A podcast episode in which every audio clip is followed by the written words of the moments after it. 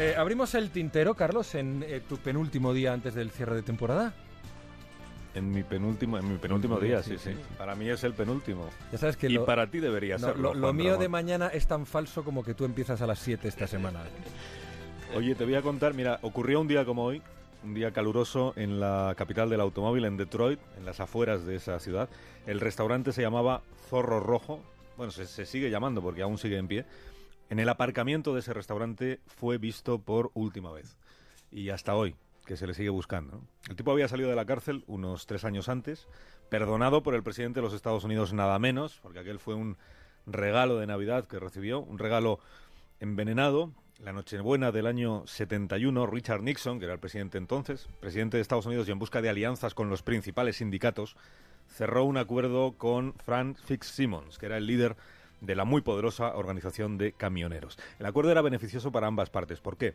Porque Nixon lo que decidió es perdonarle la pena de prisión que le quedaba por cumplir a Jimmy Hoffa, el carismático líder del sindicato de camioneros, a cambio de que Hoffa se comprometiera a no ejercer de nuevo la actividad sindical, que esta era una gran alegría para Fitzsimmons que se aseguraba así no tener rivales. Nixon pues quedaba bien con los transportistas, que nunca habían visto con buenos ojos la sentencia de prisión que le cayó a Jimmy Hoffa por sobornar, ya ves tú qué tontería, a un jurado. No, decir Jimmy Hoffa en la Norteamérica de los años 60 era decir poder. Poder sindical, poder político, poder en alianza con la mafia. Las negociaciones del sindicato de transportistas con los pequeños empresarios reacios a firmar acuerdos con el gremio, pues las engrasaban, digámoslo así, miembros de la, de la mafia visitando a esos empresarios para aclararles las cosas. Hubo varios intentos de llevar a juicio a Jimmy Hoffa. Sus problemas serios, judiciales, políticos, en todo caso, empezaron cuando los Kennedy llegaron a la Casa Blanca. Y cuando Bobby Kennedy, como sabes, pues se propuso casi casi como empeño personal golpear al crimen organizado y acabar con el reinado sindical de Jimmy Hoffa. Año 64, ese año se produce la condena, le condenan a 13 años de prisión, de los que cumple 7 porque Nixon le perdona el resto. La condición era no volver a dirigir el sindicato de camioneros, pero Hoffa maniobró para poder seguir mandando en esta y en otras organizaciones y lo hizo conforme a su técnica de siempre, que era la comunión de intereses con la mafia aliarse con los mafiosos. Bueno, el 30 de julio, tal día como hoy del año 75, Hoffa había quedado a comer con dos capos de la mafia. Uno se llamaba Tony Gialcone, de Detroit, y el otro se llamaba Tony Provenzano, de la familia genovese de Nueva York.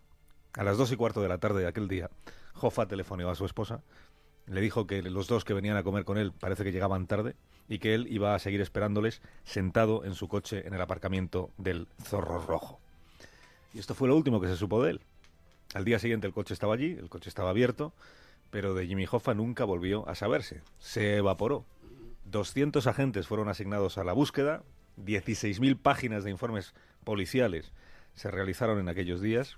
Hubo seis detenidos, entre ellos estos dos capos, Provenzano y Alcone, sin que ninguno llegara a decir nada relevante. Y su desaparición se convirtió en uno de los grandes enigmas de la historia de la mafia y de la historia reciente de los Estados Unidos. Proliferaron las teorías, ¿no? Que si estaba enterrado en el estadio de los gigantes de Nueva Jersey, que si lo habían sepultado en los cimientos de un parking de Michigan, que si espera a que alguien lo desentierre bajo el helipuerto del Sheraton Savannah.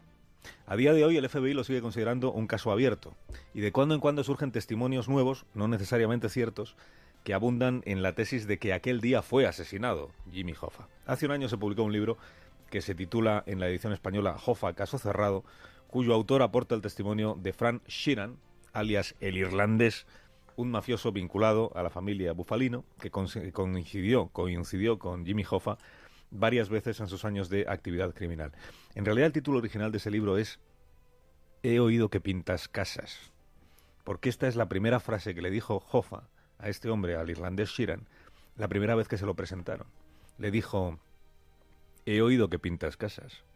Y lo siguiente que dijo fue, me han dicho que también eres carpintero.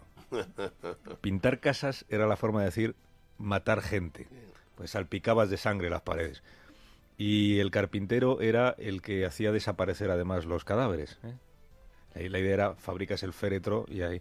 Entonces, em, pintar casas y, ser carpintero era que hacías un pack completo. O sea, matabas al tipo y tú mismo te deshacías del cadáver. O sea, que era un negocio redondo para quien te contrataba. Bueno, según el relato de Sheeran, de Sheeran el, el, irlandés, en julio del año 75, la familia le encargó un trabajito de pintura y carpintería en el restaurante Zorro Rojo de, de Detroit. Tony Provenzano no acudiría a esa cita con Jimmy Hoffa, en su lugar lo haría el irlandés con otros dos tipos. A Hoffa le contaron una milonga para que los acompañara a una casa, a una casa vacía, en la que supuestamente les estaba esperando Provenzano. Y cuando Hoffa fue a agarrar el pomo para abrir la puerta de la vivienda, le pegaron dos tiros en la cabeza. Dice el irlandés que no sufrió. No sufrió y que fue una muerte honrada. Y de hecho en la casa encontraron, encontró el FBI muchos años después, restos de sangre. Sangre que sangre antigua. Y el FBI creyó que por fin tenía resuelto el caso y que aquella iba a ser la sangre de Jimmy Hoffa. Hicieron las pruebas de ADN, pero salieron negativas. Se descartó que aquella fuera sangre de Hoffa, de manera que el caso sigue sin resolver. Y el cadáver, 40 años después, todavía no ha aparecido. Y eso pues alimenta la más fantasiosa de las hipótesis, que es la que dice que en realidad Hoffa nunca murió. El líder de los camioneros ni fue asesinado ese día, ni fue asesinado en los años siguientes y que durante mucho tiempo, quién sabe si todavía hoy tendría 102 años, vivió bajo una identidad naturalmente desconocida. Gracias, Carlos. He oído que no pintas casa, Juan. No. Que tampoco eres carpintero, ¿no? Mi abuelo lo era, pero carpintero, Carpintero de ebanista, verdad. los de verdad. Sí, mi tío Mino también lo es ahí en la familia, pero no de no de ese. Pero no, es- ebanista no es dedicamos del- a carpintería. Ebanista es de trabajo fino, o Sí, sea, sí, de trabajo fino. Del formón ese pequeñito, pequeñito, pequeñito. Eh, el, el mejor ebanista del oriente asturiano es mi tío Mino que vive en Panes y le- desde aquí les Un saludo también para Un él. saludo. Un saludo para él. Eh, Nos veremos dentro de poquito, porque dentro de poquito, ya cuando por fin eh, me tome unas breves vacaciones, que es verdad que serán breves, pues creo que podré verles. sí. Esta mañana, entonces, Juan Ramón. Hasta mañana, Carlos Alsina, estaré muy atento a las evoluciones y las noticias que cuentes en más de uno. Mañana tú verás lo que haces, pero si no vienes, pues tendremos que hablar de ti en ausencia. Puedes hacerlo con Begoña, que está ahí. Hola, Begoña. Hola. Ya hemos hablado de ellos, sí. Sí, largo y tendido. Eh, mañana, eh, Begoña, que lo hará espléndidamente, hazlo muy, muy bien para que Ajá. dejes esto alto y Vale. así tengamos que mm, esmerarnos más aún nosotros. Perfecto. Y eh, cuídale, quiérele mucho, que es Ah. muy Sí, sensible. sí. ¿No quieres que le eche una bronca? sensible. No, no, no. Ah, bueno. El vale. tintero de mañana va sobre ti, Lucas. Pues espero poder escucharlo. Se lo voy a censurar. Cuídate, Carlos, o te quedas a luego a ver lo que nos cuenta José Mí. Yo siempre me quedo Bien. aquí o fuera de aquí, pero oyendo a Josemi.